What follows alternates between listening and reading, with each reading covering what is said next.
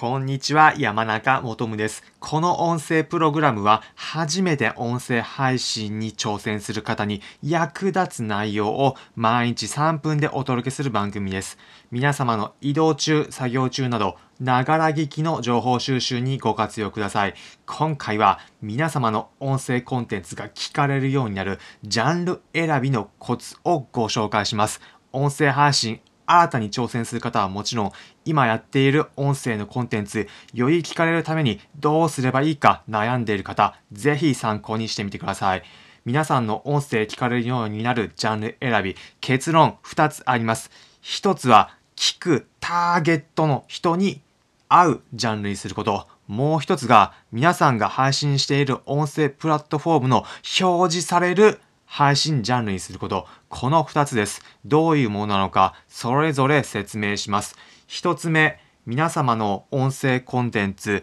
ターゲットの人目線で聞かれるジャンル選びにしてください。具体例を挙げます。例えばの仮の番組で、このような番組があったとします。実在する番組ではなく仮の番組です。音声配信に関して、普段ジムで働かれているサトシさんがやっている笑って痩せる健康ラジオというのがあったとします。仮の番組です。この内容、皆さん今タイトル聞いた時どのように感じたでしょうか？サトシさんがやられている笑って痩せる健康ラジオです。大抵の方がライフスタイル系だったりとか自分の生活習慣に関わるジャンルというような印象を受けるのではないでしょうか。これが聞いてる人たちの、聞いてる人の目線です。まあ、ただ、このサトシさんが自分がやっているのは普段はジムトレーナーだけど、音声配信に関しては笑って痩せるということで、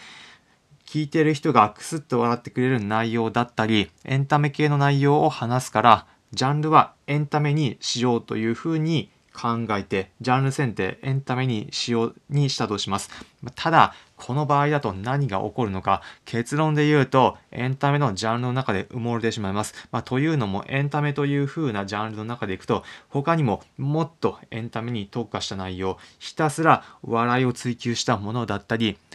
そういったものの中だと、このただ笑って痩せるっていうのからと埋もれてしまうんです。ただ、もしも仮にこの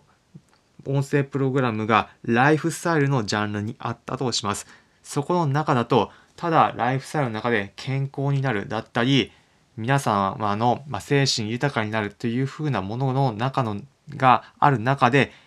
痩せるというものと、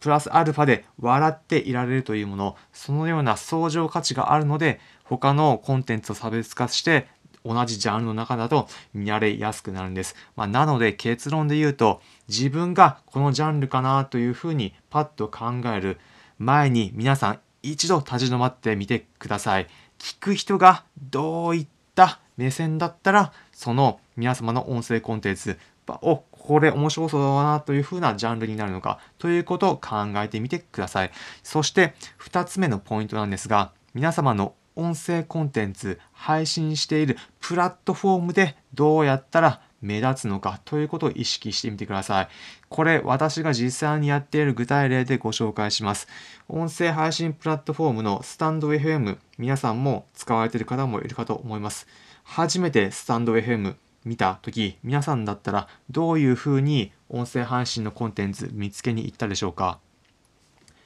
一つ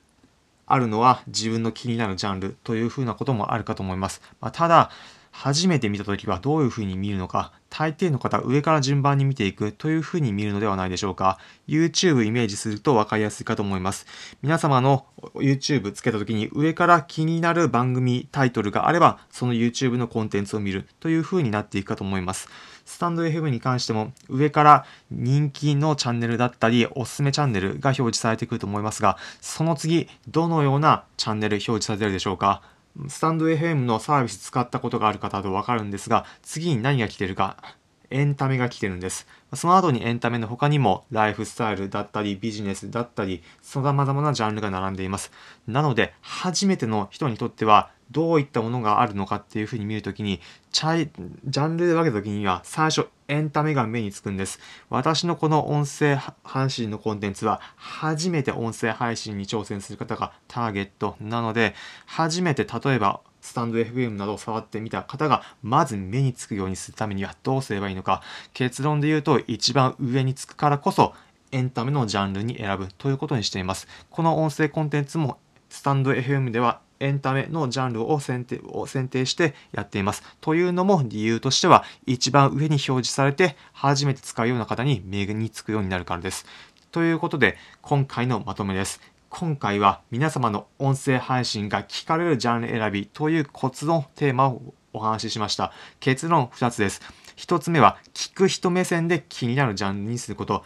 2つ目が皆様の使っている音声プラットフォームで上の方に表示されるジャンルになるためにはどうすればいいのかということを意識してみてください。そうすれば皆様の音声コンテンツ、今よりも確実に聞かれるようになります。